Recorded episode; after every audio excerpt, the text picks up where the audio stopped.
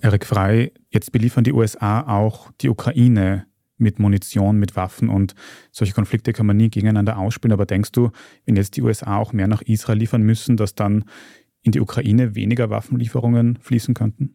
Also an sich hat Israel selbst schon eine sehr starke Waffenindustrie und ist für die Großteil seiner militärischen Ausrüstung jetzt nicht an den USA abhängig. Es gibt bestimmte technologischen Sachen, die auch aus den USA kommen. Die Kooperation ist sehr eng.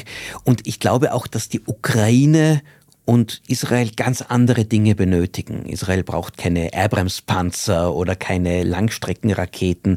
Es geht da eher um echte Hochtechnologie und vor allem das Iron Dome System, das möglicherweise wieder aufbauen muss.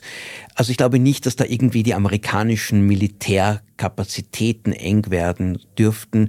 Es könnte aber bisschen politisch zum Problem werden, wenn die Bedürfnisse von Verbündeten gleichzeitig sehr hoch sind, dass dann der Widerstand in den USA für das amerikanische auch Gelder und militärische Unterstützung da nicht im Land bleibt, sondern anderswohin fließt und vielleicht nicht gegen einen Feind wie China eingesetzt wird. Das ist auch noch so ein Szenario. Was ist, wenn es zu einer Verschärfung rund um Taiwan gleichzeitig kommt, dass dann manche sagen, Moment einmal, da müssen wir irgendwo zurückfahren.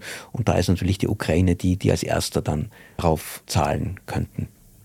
So ein politisches Problem in den USA haben wir ja auch schon. Wir haben vor kurzem schon mal darüber gesprochen, dass im aktuellen vorläufigen Budgetentwurf auch keine Ukraine-Hilfe vorgesehen ist. Und seitdem ist auch noch der Sprecher des Abgeordnetenhauses, das da über dieses Budget entscheidet, abgewählt worden. Sind die USA überhaupt aktuell in der Lage, andere Länder effektiv zu unterstützen? Also diese Blockade, die durch die Republikaner, durch eine sehr kleine Gruppe von Republikanern im Kongress ausgelöst wurde, ist sicher für die amerikanische Außenpolitik ein Problem. Der amerikanische Präsident verfügt über bestimmte Mittel und auch die Ukraine ist es jetzt im Moment noch nicht so, dass die USA jetzt alles einstellen müssen, weil gewisse Budgetmittel noch nicht da sind.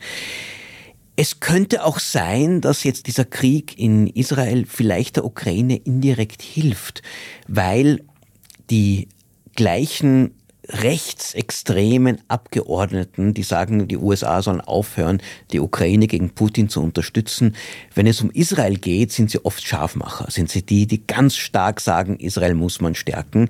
Und jetzt im Moment wären ja auch keine Gelder für Israel verfügbar. Und wenn sie diese ganzen Budgetmittel wieder öffnen müssen, damit der Verbündete Israel nicht fallen gelassen wird, könnte dann das auch wiederum dann die andere Seite, die die Ukraine stützen wollen, die Demokraten, aber auch viele Republikaner sagen, ja, aber da muss das Geld auch für die Ukraine fließen. Also das könnte diesen ganzen Isolationismus, der jetzt ein bisschen hier in der Republikanischen Partei an Oberhand gewinnt, ein wenig wieder einen Dämpfer geben.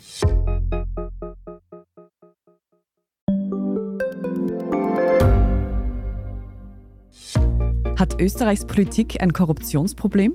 Wie wird der Ukraine-Krieg enden? Und warum wird alles immer teurer?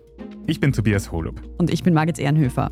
Wir stellen die brennenden Fragen unserer Zeit. Und die Standardredaktion liefert Antworten. Im Thema des Tages, Montag bis Freitag um 17 Uhr, überall, wo es Podcasts gibt.